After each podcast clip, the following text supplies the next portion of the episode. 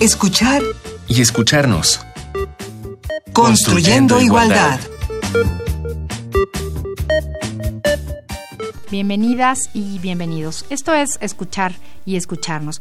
Estamos construyendo igualdad y para ello hoy hablaremos sobre el círculo de la violencia. ¿Qué es esto? ¿Cómo se entra? ¿Cómo se sale en un círculo de la violencia? Está con nosotros Tania Esmeralda Rocha Sánchez de la Facultad de Psicología de la UNAM. Tania, bienvenida. Muchísimas gracias por la invitación, por este trabajo y pues gracias a quienes nos están escuchando. Qué bueno que estás aquí y queremos que nos hables un poquito de ti. Pues bueno, yo estoy en la Facultad de Psicología, eh, soy profesora e investigadora de tiempo completo y precisamente trabajo en, esta, en estos temas que tienen que ver con la autonomía de las mujeres y los retos que hacen que esto no sea posible al 100%. También trabajo en el tema de diversidad sexual y bueno, pues justamente para nuestro pesar, eh, estamos trabajando en el tema de la violencia de género dentro de la universidad eh, y bueno, pues también fuera de la universidad. Bueno, pues para entrar ya en nuestro tema, Círculo de la Violencia, vamos a escuchar la introducción. Porque éramos amigos y a ratos nos amábamos. Yo quiero estar a tu lado. Decidimos jugar juegos de inteligencia. Señorita Castellanos, aunque te escondas, uno puede verte a 100 metros de distancia. Si queremos escribir, tenemos que renunciar a todo. No creo que se tenga que escoger entre la vida y la escritura. Yo quiero escribir. Te apareces de la nada después de tanto tiempo y me haces sentir desnuda. Estoy tan desnudo como tú. ¿Cómo es posible que sigamos con Sor Juana y sus reclamos del siglo XVII? ¿Qué hemos hecho desde entonces? He aquí que al volver ya no me reconozco. Es mejor que dejes de ir a la universidad por un tiempo. ¿Estás hablando en serio? Es mi trabajo, Ricardo. Porque si tú me dices no, para mí es no. Y si me dices llueve, para mí está lloviendo. Y si me dices amor, para mí es amor.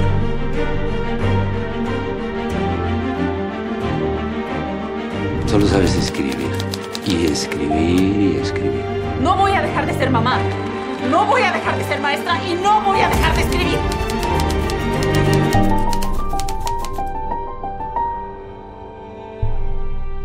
Como ya escuchamos, esto fue de la película Los Adioses, una película del 2018 de la directora mexicana Natalia Beristain. Esto es una historia, un, ejemplo. Es a partir de Rosario Castellanos, universitaria también, que, de quien gran parte de su obra está dedicada a defender los derechos de las mujeres. Y hace esta pregunta, Tania, hacemos los mismos reclamos de Sor Juana. ¿Qué hemos hecho desde entonces? Eso lo dijo ella en los años 60, ¿no? Está ubicada por ahí la película. ¿Ah, ¿Seguimos haciendo los mismos reclamos? Yo creo que es muy desafortunado, pero pues sí, seguimos haciendo este reclamo de por qué se nos responsabiliza, se nos acusa y a la vez se desconoce este clamo de justicia, de tener una vida libre de violencia, de poder tener los mismos derechos, recursos.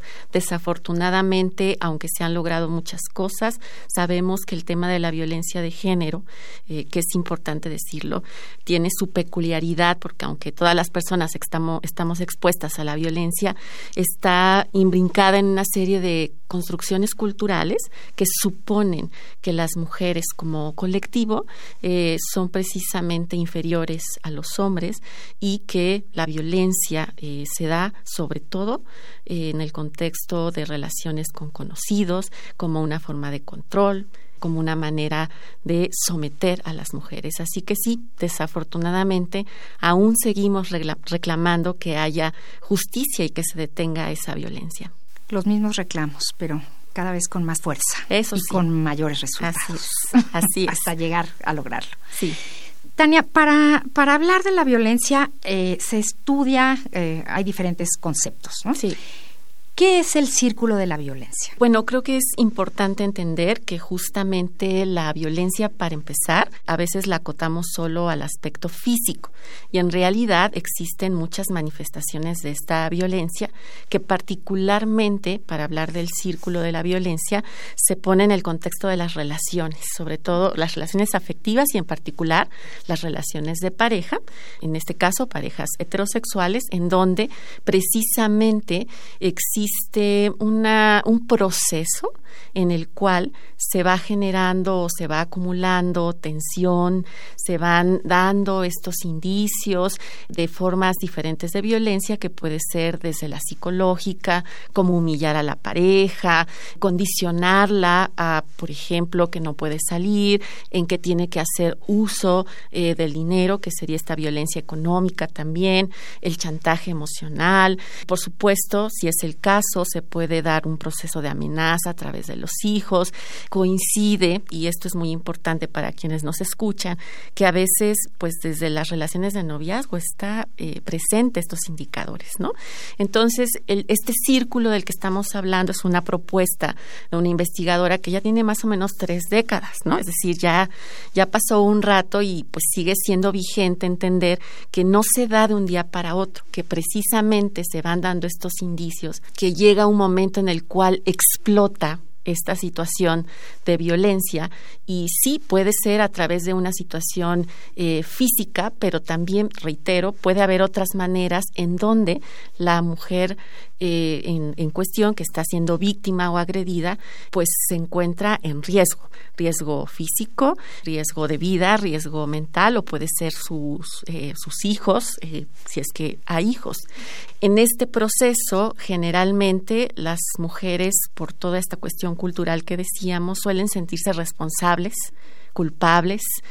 Como insisto, ya había un proceso, así que suele coincidir con que son personas que están aisladas de su familia, de sus amistades, que quizá por todo lo que se dice sienten vergüenza de externar que están viviendo esta situación e incluso piensan que quizá pueden incrementar o poner en más riesgo a su sistema, ¿no?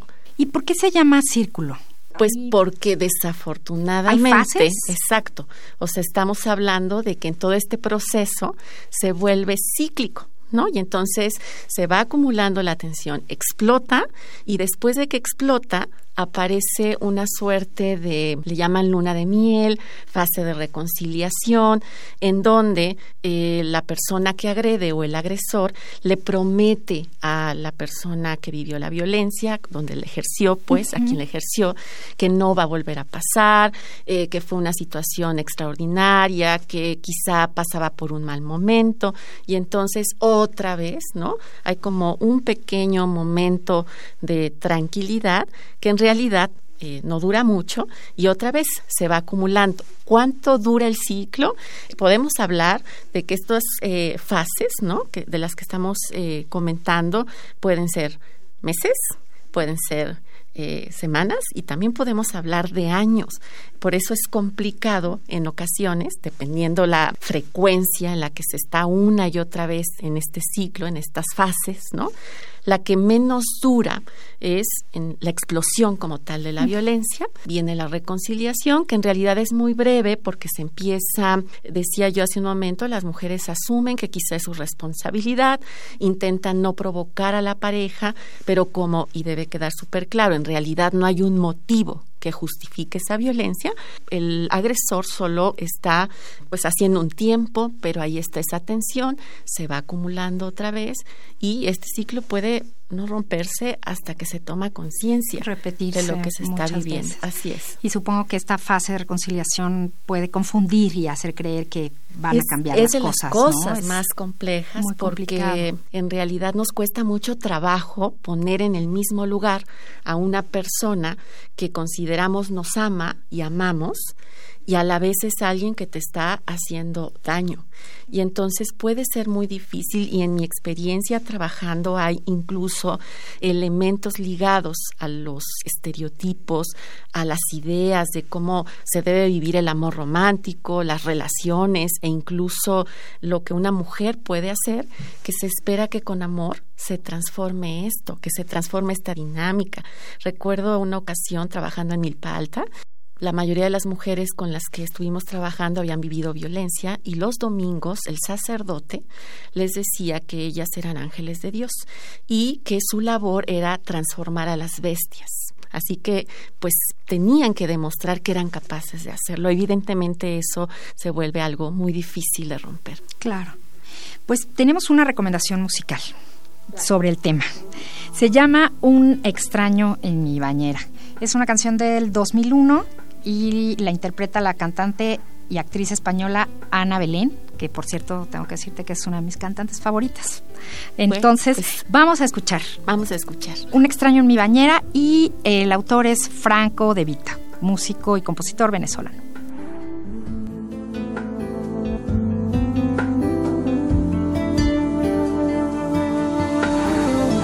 Con la boca casi seca Qué peligro estar tan cerca y mis ojos siempre alerta.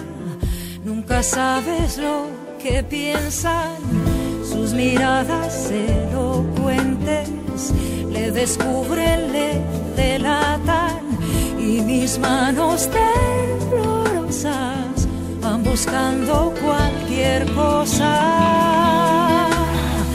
Hay un extraño aquí en mi casa, no es el mismo que yo amé. Es otro loco que anda suelto y ya me veo mañana en primera plana. Hay un extraño en mi bañera, con alcohol entre sus venas. Y no me atrevo ni a toser, que el último morado aún sigue marcado.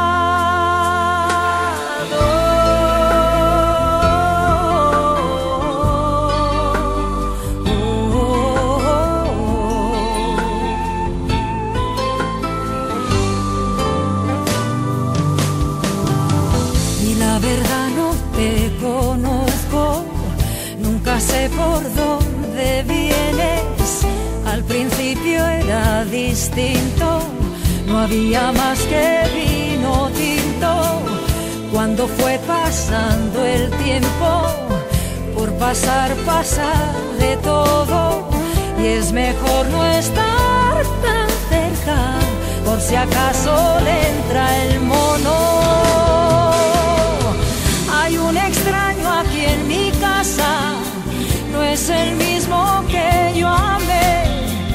Es otro loco que anda suelto y ya me veo mañana en primera plana. Hay un extraño en mi bañera, trae de todo entre sus venas y no me atrevo ni a toser que el último morado aún sigue marcado.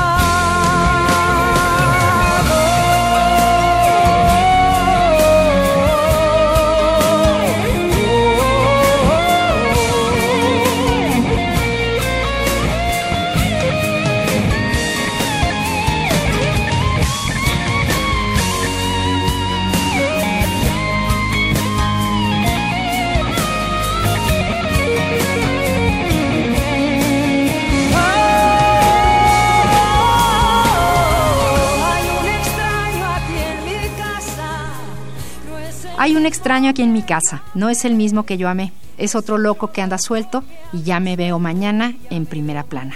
Comentábamos que es una canción muy fuerte. Así es. Y una realidad para muchas personas. Desafortunadamente, eh, sobre todo en estos tiempos que estamos en medio de la pandemia, es un hecho que incrementó la violencia que viven las mujeres en los hogares. Así que hay muchos extraños en casa en este momento. Muchos extraños, sí. ¿Cuáles son ¿Hay señales de alerta para no entrar a este círculo de, violencia? Mira, al final el círculo de la violencia es una manera eh, pues teórica, vamos a ponerlo así, de explicar cómo es que se vuelve tan difícil romper eh, una relación en la que se vive violencia.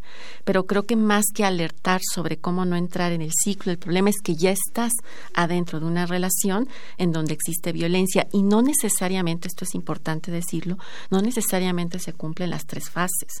O sea, en ocasiones puede haber esta cuestión de reconciliación como una suerte de tregua, pero no es una regla y en ese sentido más bien tendríamos que alertarnos de cómo identificar si estamos en una relación de violencia.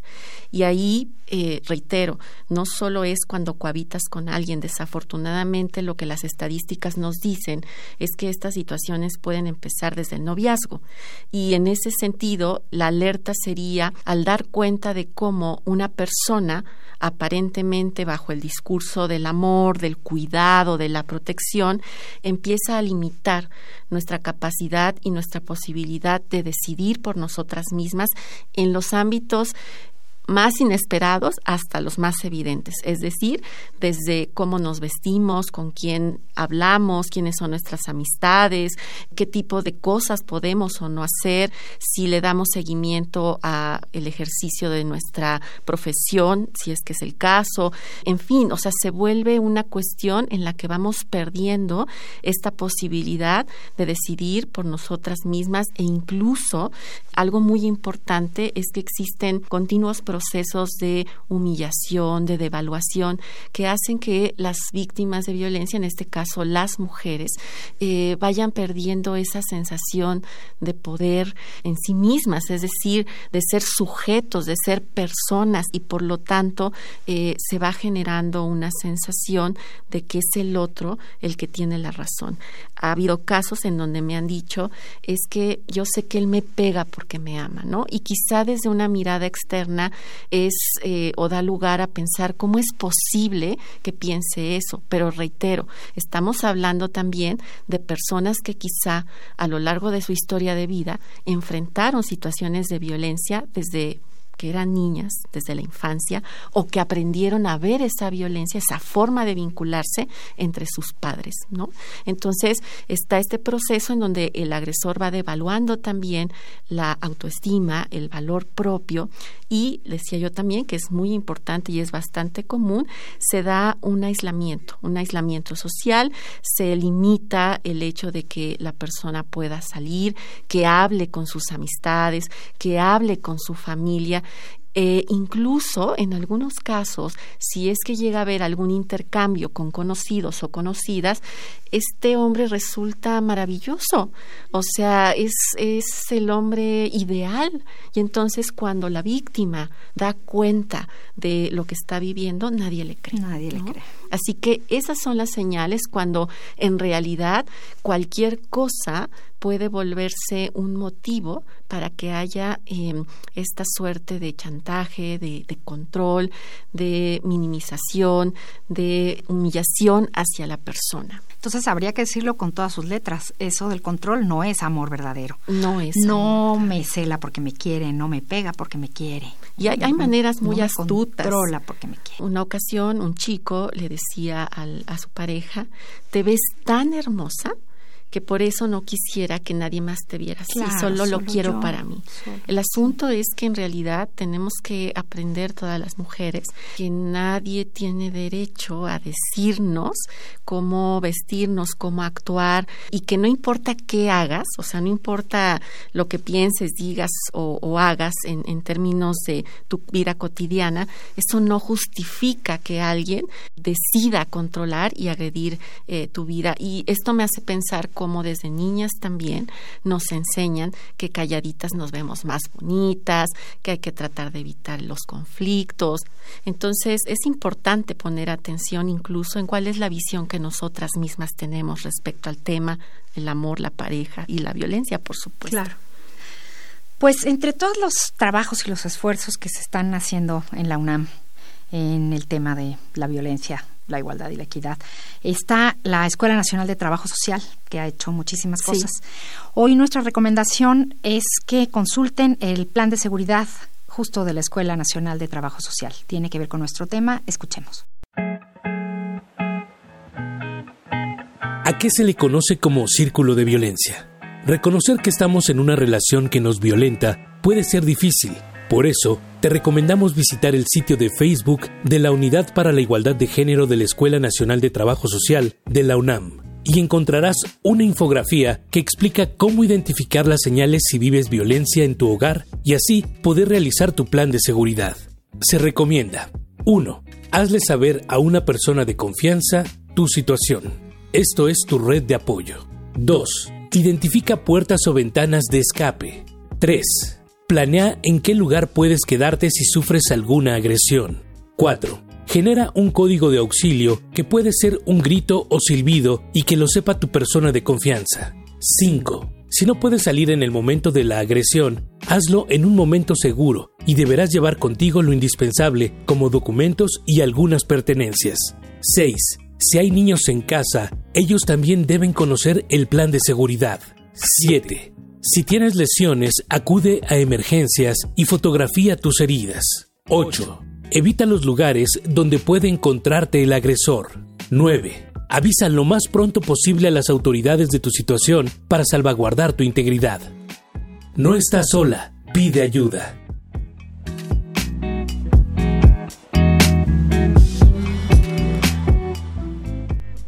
Bueno, pues ya saben, hay muchas cosas que consultar en la UNAM. Este es solo uno de los ejemplos. También les recomendamos consulten la página del CIEG. Y pues bueno, Tania, hablaste de eh, la mirada externa. Esto es. complicado porque si uno se encuentra fuera de una relación así, una o uno dice, ¿cómo es posible? Yo no permitiría, ¿no? ¿Cómo no lo deja? ¿Cómo no la deja? Porque se da de ambas partes. Pero eso es, es fácil de decir desde fuera, pero muy complicado de verlo, a veces de darnos cuenta desde dentro. ¿Cómo, ¿Cómo salir de esta violencia si estás en una relación de violencia? Quizá es importante, por esto que estás comentando, en principio reconocer que hay una normalización de la violencia, ¿no? Es decir, muchas cosas van cambiando, pero tú sigues viendo que en la televisión, en las telenovelas y en muchos cuentos que nos siguen contando, de una u otra manera la violencia pareciera que forma parte de los acuerdos en las relaciones del amor afectivas y amorosas, ¿no? Entonces, algo muy importante para poder salir en principio es, eh, decía hace un momento, reconocer incluso cuál es nuestra mirada que tenemos eh, y voy a poner el ejemplo más sencillo. Si alguien de quien nos, de las personas que nos escucha considera que está bien tener tantitos celos para saber que la persona te ama, algo no va bien, ya desde ahí, ¿no? O sea, estamos hablando de esas cosas que hemos asumido son parte de una dinámica eh, relacional y que consideramos que es tantito, ¿no? Tantito no hace daño.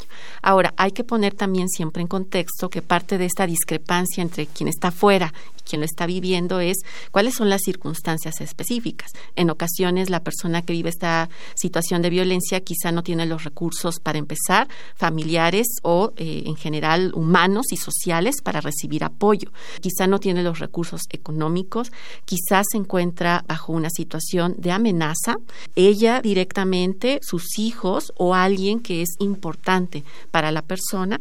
Y también podríamos hablar de cómo se genera esta cuestión de la dependencia emocional en un trabajo que vengo haciendo, te decía, sobre el tema de autonomía. A mí me ha sorprendido cómo varias mujeres en distintos matices y circunstancias, al llegar a ese momento en el que deciden romper una relación de violencia, tiempo después, con todo y que reconocen que la pasaban muy mal, que estuvieron en riesgo, etcétera, se preguntan si hicieron bien, porque ahora están solas. Y bueno, eso lo dice nuestra queridísima Marcela Lagarde. No hay como mejor discurso para envolvernos en todo esto que hacernos creer que solas estamos incompletas, que, que nos falta algo, y eso se vuelve una trampa tal para las mujeres. Entonces también habría que poner atención en ello. Y ¿Qué, ¿Qué, hacemos? Me, me, preocupa mucho esto, ¿no? Si la persona que ejerce violencia se muestra encantadora con los demás, ¿no? Entonces, quien está recibiendo la violencia se queda indefensa porque no le creen, porque no la escuchan. ¿Qué hacer desde fuera con si alguien nos habla de esto? Si alguien te dice, estoy sufriendo violencia, ¿cómo podemos ayudar? Supongo que lo primero es escuchar y creer, ¿no? Creo que eso es fundamental, ¿no? La posibilidad, en principio, de dar credibilidad a la situación y seguidamente siempre hay que asegurar, o sea, lo más importante es asegurar que la persona no está en riesgo. Entonces, si cuando se acerca a nosotras o a nosotros a compartirnos lo que está viviendo, se encuentra su vida o la de sus hijos, hijas en riesgo, lo primero que hay que resolver es eso. Eh, ¿Cómo puede salir de su casa? Porque en ocasiones, y bueno, lo hemos visto en casos terribles dentro del país, que además terminan en feminicidios algunas de estas situaciones, están encerradas bajo llave. Entonces es muy importante también estar alerta en ocasiones a los gritos que se pueden dar en los espacios en los que vivimos, a las pedidas de, de, ayuda, porque hace poco hablaba con una amiga, ¿no? Que estaba muy ofendida, muy eh, no podía dar crédito de que justo las personas no reaccionamos ante estos gritos y que además está el clásico comentario de y además quise hacer algo y, y ella misma me dijo que no me metiera necesitamos ser mucho más críticos, amplios en nuestra mirada y entender que evidentemente puede haber muchos factores para que esa persona no quiera externar lo que está eh, sucediendo, incluido, por supuesto, el vínculo afectivo que puede haber hacia esa persona y la dificultad para romperlo. Entonces, bueno,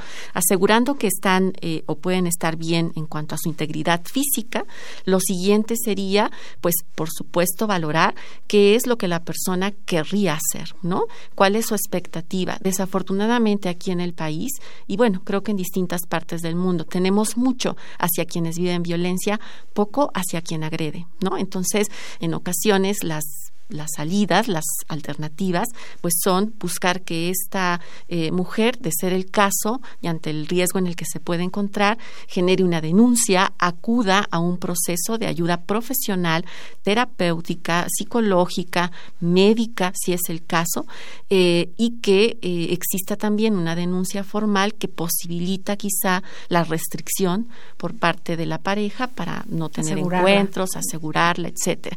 Sin embargo, tenemos pendiente el problematizar que esto se aprende desde la primera infancia y que en ese sentido necesitamos no solo intervenir o transformar, sino también prevenir, educar de qué manera vamos a crear relaciones eh, mucho más saludables. Así que quizá también una manera de contribuir es entendiendo que este no es un problema, como nos decían, la ropa sucia se lava en casa. No, este es un problema de todas las personas y todas necesitamos necesitamos hacer algo pues entonces quien esté sufriendo violencia, que se atreva a hablarlo, que no se avergüence y que busque a alguien de su confianza. Romper el silencio. Para la ayuda, romper el silencio. Y si nos toca a nosotros estar del otro lado y alguien nos habla al respecto, escuchar y apoyar. Así es, hasta donde podamos y siempre salvaguardando la integridad de la persona y la nuestra, y la por supuesto. Así es. Pues muchísimas gracias, Tania Esmeralda Rocha Sánchez de la Facultad de Psicología. Amalia, muchas gracias a ti por la invitación, a quienes nos escuchan. Por favor, tengan en cuenta que esto es desafortunadamente algo que puede llevarnos a la muerte, pero no solo a la muerte física, también a la muerte emocional, mental. así que necesitamos trabajar qué mucho. Qué verdadero. Sí, pues claro que sí. Pues muy bien, esto fue Escuchar y Escucharnos. Hoy hablamos sobre el Círculo de la Violencia. En la coordinación, Ana Moreno. En las redes sociales del CIEG, Alejandra Collado. En la asistencia de producción, Carmen Sumaya. La operación técnica a cargo de Francisco Ramírez y la producción a cargo de Silvia Cruz Jiménez. Yo soy María Amalia Fernández. Recuerden, estamos construyendo igualdad. Nos escuchamos la próxima semana. Radio UNAM y el Centro de Investigaciones y Estudios de Género presentaron Escuchar y escucharnos. Construyendo, igualdad.